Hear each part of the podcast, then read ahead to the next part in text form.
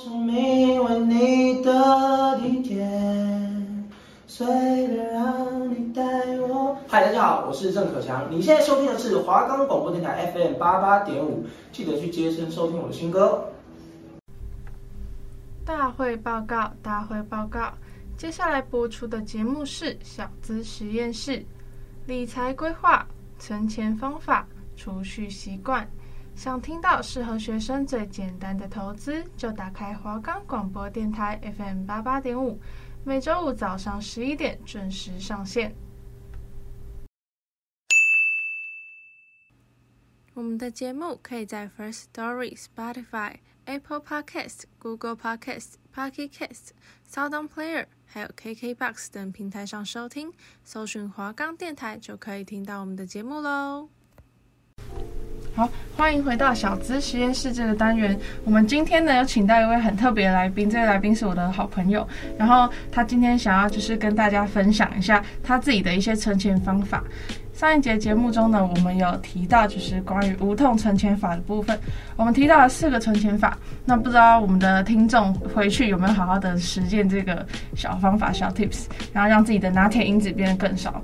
那我们今天先欢迎一下我们的来宾云儿。嗨，大家好，我是云儿。我们在上一个礼拜的时候有跟大家提到的拿铁因子，不知道大家还记不记得？拿铁因子呢，就是说我们每周可能会花一点点钱去喝一杯咖啡，日积月累下来，它其实是一笔很可观的数目。那我们在这边就是现在做一个小小简单的访问，云儿自己有没有就是比较喜欢的一些存钱的方法，还是平常是自己怎么就是储蓄啊，怎么理财的？其实我平常没有什么特别在存钱呢。我觉得最重要的应该是开源节流吧，因为其实我是那种看到喜欢的东西就会忍不住买，以前是这样子啊，但是现在就会想比较多，因为我现在会想要断舍离，然后我就会避掉那些其实不太需要的东西，或者是我其实有就好，我不要已经有一个，然后我买第二个、第三个，看到喜欢又买，这样以后就会很多垃圾，然后又花了不必要的钱。所以我觉得每个人应该都是上大学之后才会有一个存钱的习惯。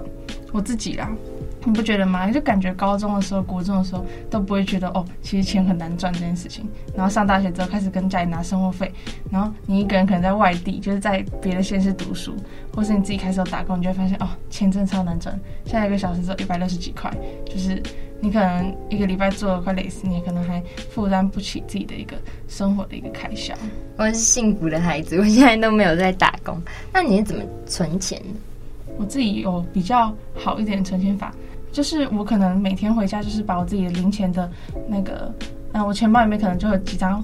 钞票，然后跟一些零钱，然后就把它投到那种铺满里面去。但我的铺满不是那种下面可以打开的那种，是就那种塑胶最便宜的那种。小猪吗？对，十块那种。然后我就把它投进去，哎，因为它就是打不开，然后就越来越重。然后我自己看就会很有那种就是成就感。然后另外一方面就是我有办一张特别的卡，然后叫做 Recharge，就是台新银行的一个网银，就是网络银行。简单来讲就是没有存折，然后你可以拥有它的网银跟它的一张金融卡这样子。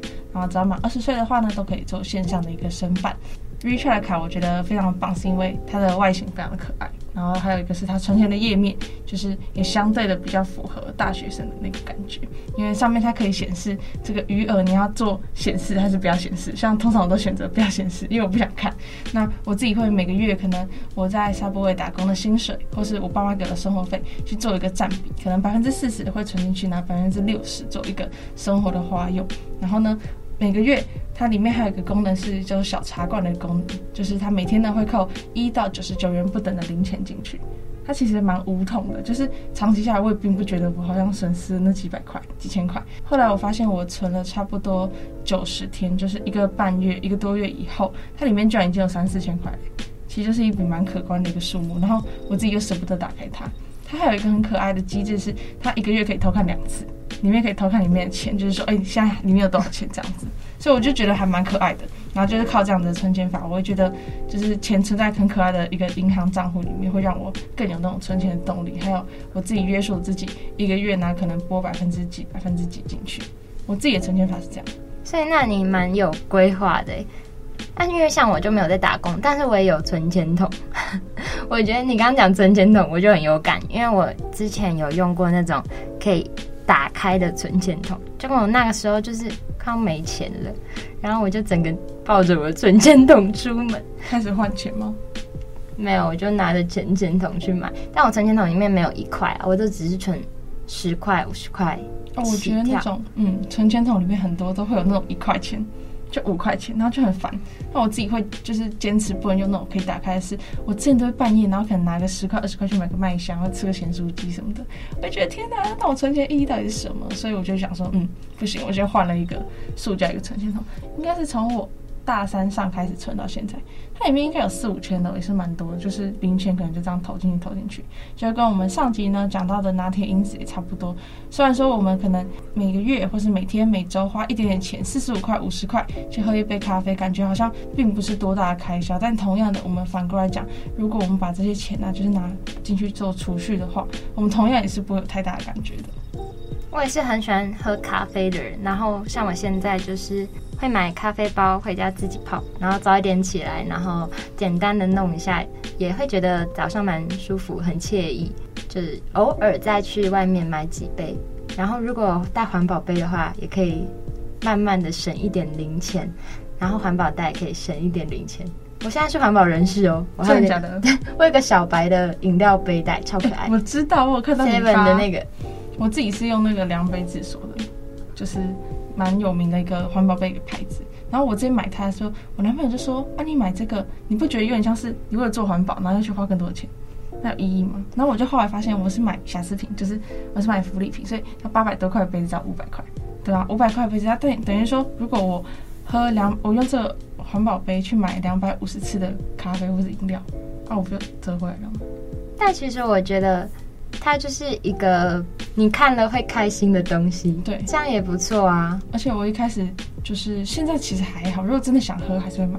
那我之前刚买这个环保杯的时候，我没有带它出门，我就不会买饮料。我想说，嗯，不行，我就是要用那个杯子喝。虽然我觉得有点麻烦，但其实久了之后就觉得还好了。这跟我带饮料杯带很像，我就有时候特别准备好带饮料杯带，我今天可能会买饮料，但我最后一整天都没有买，然后我没有带的时候才想买。但你会不会觉得啊，如果我都已经带，那我是不是应该要喝一下？那这样就会感觉有点健康的那种疑虑。是还好啦，我就不不会强迫自己一定要去买，然后去使用那个背带。然后有可能就是我特别想要喝饮料，或特别想要花那些拿铁因子的时候，我就会想说，嗯，我要去大校跑步。而且我记得我昨天跟那个我的朋友讲说，哦，其实我会去大校跑步，然后每个都超惊讶，每个都说哈。跑步，你自己吗？对，我会自己一个人去运动。我就觉得，就是第一个就是健康，然后第二个就是，我会觉得，嗯，我跑完步然后喝很多水，然后就不想喝饮料。哎，说到这个，我很想要 推荐一下我们学校大校的跑道。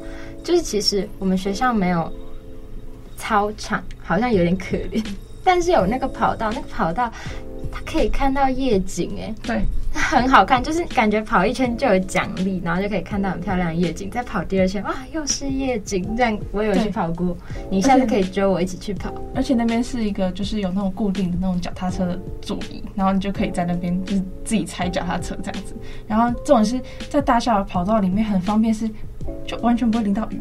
所以，因为这样我们就不用去健身房，所以又省了一笔钱，省了五十块。真的，我们不用花钱去健身房，真的很便宜。而且我们那么贵的学费，我们在这边就是省下一笔钱。就我觉得很多时候，我们做理财应该就是花少少钱，然后获得最大的利益。就像是我们可能喝水，我们可能喝学校饮水机的水，不仅让自己健康，然后同时呢，我们也省下了买饮料的钱。就我自己是觉得这样就是比较可以做一个省钱，然后环保，而且又比较一个健康的一个做法。不觉得健康餐就是没有人想吃，然后炸鸡就是大家都很想吃。哎、欸，其实我觉得健康餐并没有比较省，也没有也不一定比较健康。就是健康餐通常都卖的蛮贵的，我觉得啊，都一百多以上，然后又没什么味道，对，好奇怪，不太开心。这个社会真的很奇怪，便宜的东西，然后却是那些油炸的食品，然后它反而有非常多的添加物。那我们只是想买个新菜，然后只要吃个简单的调味，两三百起跳。不知道现在追求的流行吧？我也不晓得，应该。那其实健康餐可以自己煮啊，对，其实也可以自己水煮，用烫的什么的，就很健康。但是我觉得像我们现在大三比较实习，然后可能要就是做 podcast，然后跑新闻啊，就是搞那种工程，就很多很多的事情，可能就会比较忙。所以我觉得很多事情就还是要做一个权衡力。有，我跟你说，我以前就是有一个小梦想，在还没有校内实习之前，也不算小梦想啊，讲梦想有点太伟大了。我在我房间里设置了一个小小区块，我称它为小厨房。但最后我就在开学之前用过蛮多次，但是开学之后一开始实习，我就再也没有用过了。我直接把我电锅买一买，厨房拆一拆，根本不需要用到。过了半学期之后，发现嗯，过了一学期。我记得我应该是开始实习了之后，就也没有什么时间吃饭，因为我们可能中午就要值班工程什么的，然后晚上可能要弄到很晚。加上我自己又打工，我就想说，嗯，不止开源还要节流，所以就打工。结果打工之后忙到不行，完全没有时间吃饭。有时候可能回到家发现已经九点，都十点，可能是一十一点了。然后我想说，嗯，怎么感觉今天没有吃饭？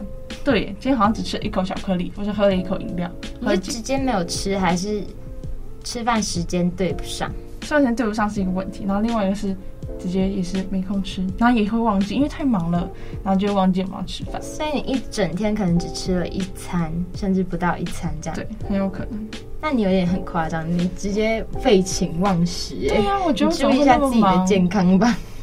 我们回归正题，其实我觉得存钱的方法真的有蛮多的，不只是那些无痛存钱法，其实还有一些就是我们平常的一些理财观念，就是我们要节流，但并不只是我们花那些零钱，然后去把它存到铺满里面去，还有一些很重要就是。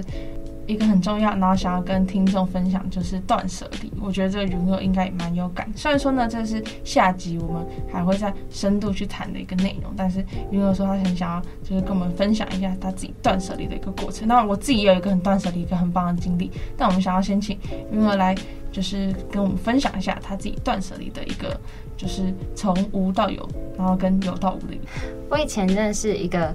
完全不会断舍离，就是我觉得每一样东西都有它的一个回忆，然后我就舍不得丢掉，然后最后家里就越积越多，越积越多，然后其实那个东西放着也没有用，然后它就摆占了一个空间，积灰尘，那我需要花更多的精力去把这些灰尘清除，然后打扫之类的。我就后来因为我姐她比较。干净，它东西没这么多，我比较脏。然后我我后来，因为我常常会去借住他家，我就发现断舍离一定要。后来我就开始，我只要用不到的东西，我放着，只要超过几个月我没有用，我就直接把它。有的呢不堪用就丢掉，还堪用丢不掉那种最多了吧？就是不知道应该要怎么处理的东西，我就上网找，发现有一个社团，它叫做。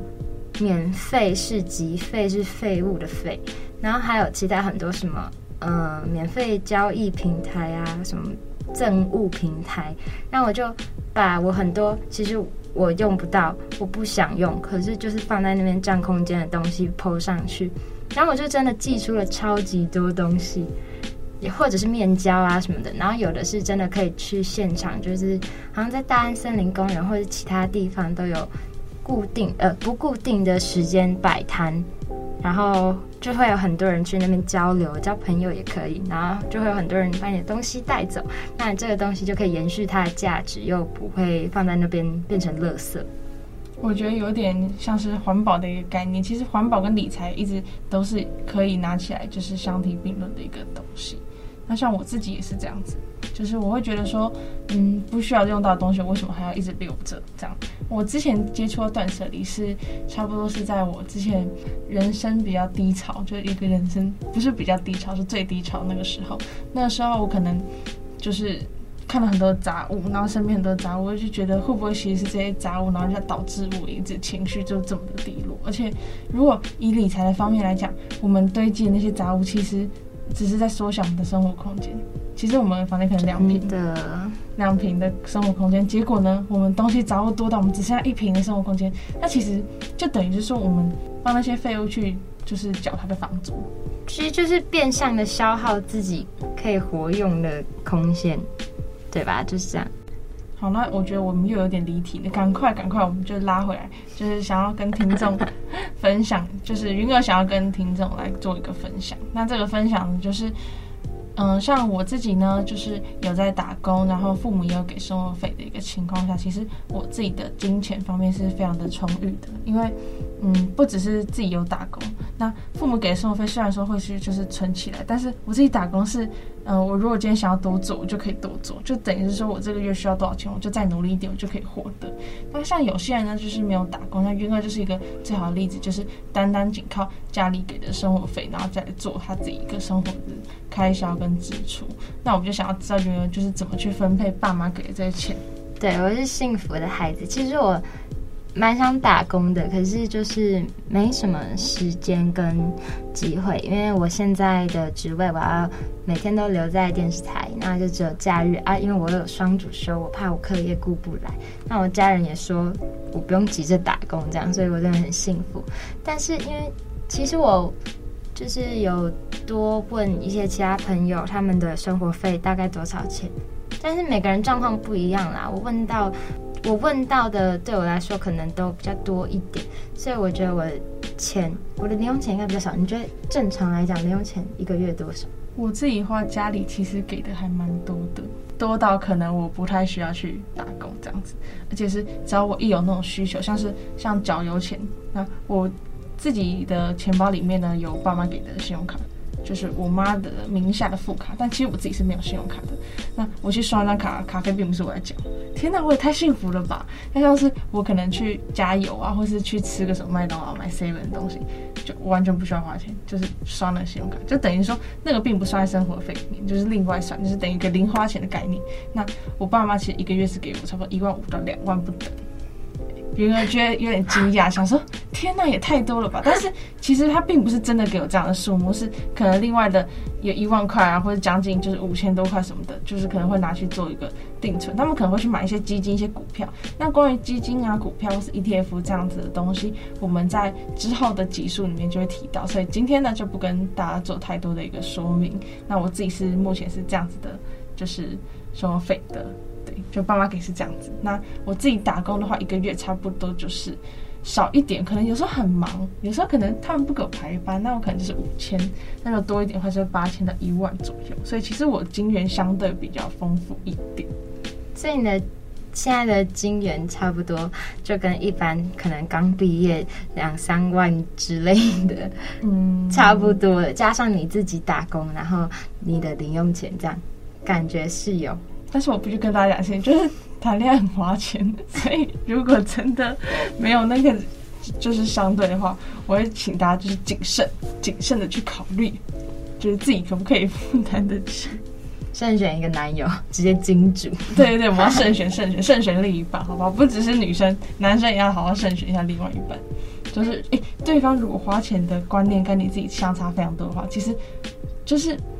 我那一天在看书的时候，发现一个很棒一个句子，他说：“感情不需要钱，但生活要。”虽然说现在还只是大学生而已，但是其实我觉得这是一个很重要去考虑的一个点，并不是说谁赚的比较多，是你们两个谁花钱比较，就是花钱的观念比较不好，价值观比较不一样的时候，就容易产生一些分歧这样子。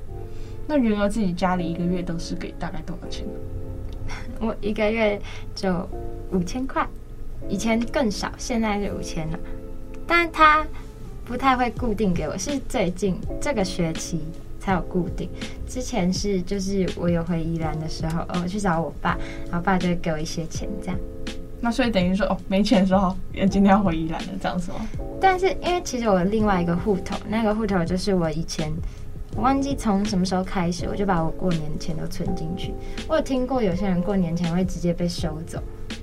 所以我觉得这一块我应该比较好一点，就是我之前某一年，我以前也是被收的，但某一年我就硬起来，我就说我要存起来，不然我都没有钱。对，因为毕竟我的零用钱也不太够，所以我就慢慢存。然后之前高中的时候有打工，然后暑假也有打工，就是到了大学才没有，所以就是之前有存一些钱。然后我现在就是钱不够，我就会再往之之前的户头去领钱，所以我的。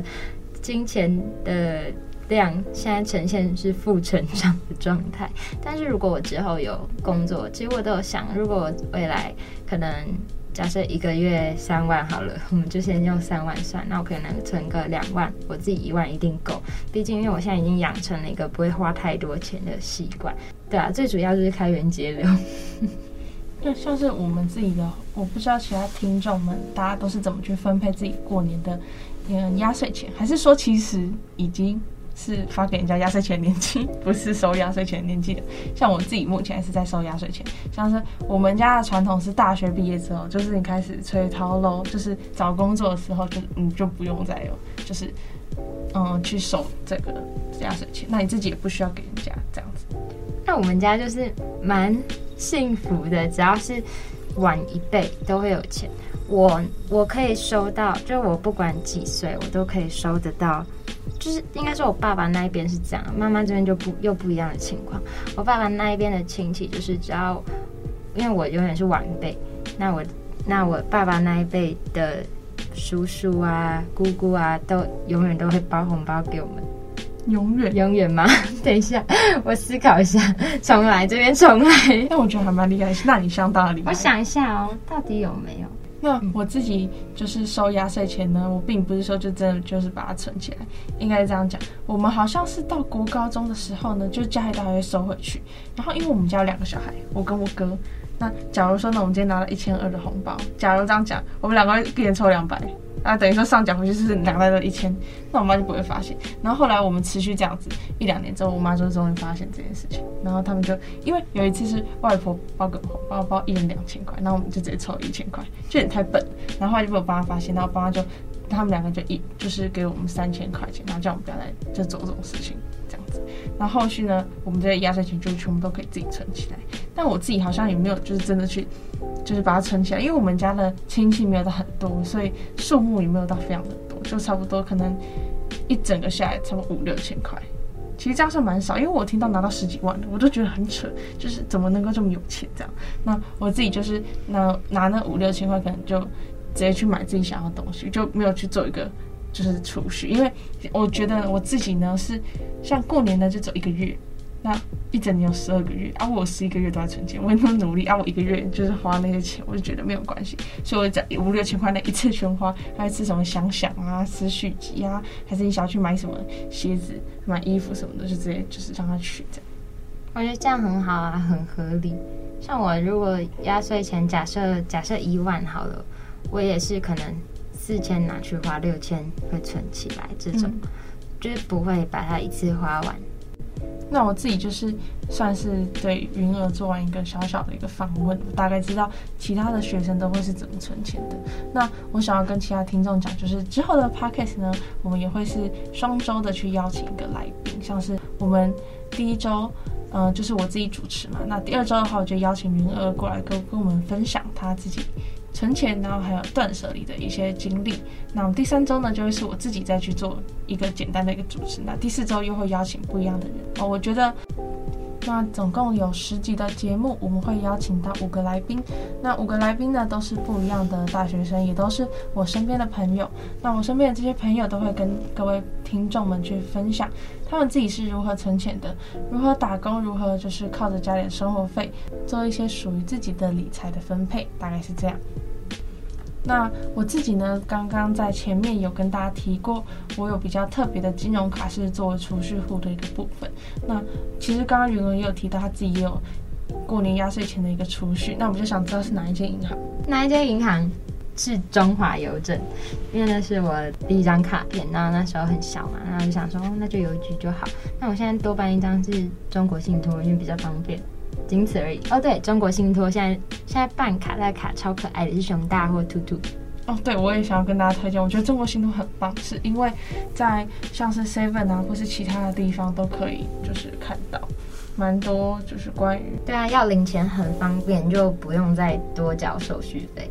对，而且我觉得很多的提款机其实在用中国信托也有百元提钞的一个服务，就是像你可能一次花。领到一千两千，那我有时候可能就会不小心就花完了。我可能口袋有钱，那就哎、就这样花完了这样子。那有时候提个五百六百，其实有够我们生活的花用就好。那我自己的话也有中国信托的账户，我发现我身边蛮多朋友都有中国信托。那我们要去做一个互转，像是我可能我朋友帮我付资产钱，那我稍等转给他钱，那也很方便。嗯，对啊。那当然，我有很多朋友是中华邮政，因为好像满十三岁，然后爸爸妈妈都会帮自己的小孩办，就办一个储蓄的一个账户。那我在这边推荐，蛮我们的听众可以就是把自己所有的金融卡都可以把它转成去转成 Visa 的卡，因为其实 Visa 卡比较符合我们现代的一些需求。那像 Visa 的卡呢，它可以去做一个刷卡的动作，就是只要你的金融卡里面有足够的金额，你想要去刷卡，就是做像信用卡那样子的一个支付方式，也非常的方便。那现在。的只要是 Visa 卡，它都可以绑定在我们的手机里面，不管是 Apple 的手机或是其他三星的手机都很方便，都可以绑定。那出门的时候呢，我们就不需要再带就是钱包这样子。那关于这个就是如何去做一个支付，然后跟我们口袋里的究竟需要多少钱，然后跟多少张卡片比较会比较符合我们大学生的一个需求，我们将在下一集的时候会提到，大概是这样。那我们就谢谢云儿今天带来的分享。耶，yeah, 谢谢。云儿是第一次来上我们的一个 podcast，因为他之前就想说他一直很想要做一个属于自己的 podcast，可是他因为是在电视台的关系，所以就比较不方便去做这个节目，因为他自己比较忙一点，然后加上他自己的上架平台并没有像我们广播电台这样这么多元化。那如果以后有机会的话呢，我们会再邀请云儿来上我们的节目。耶。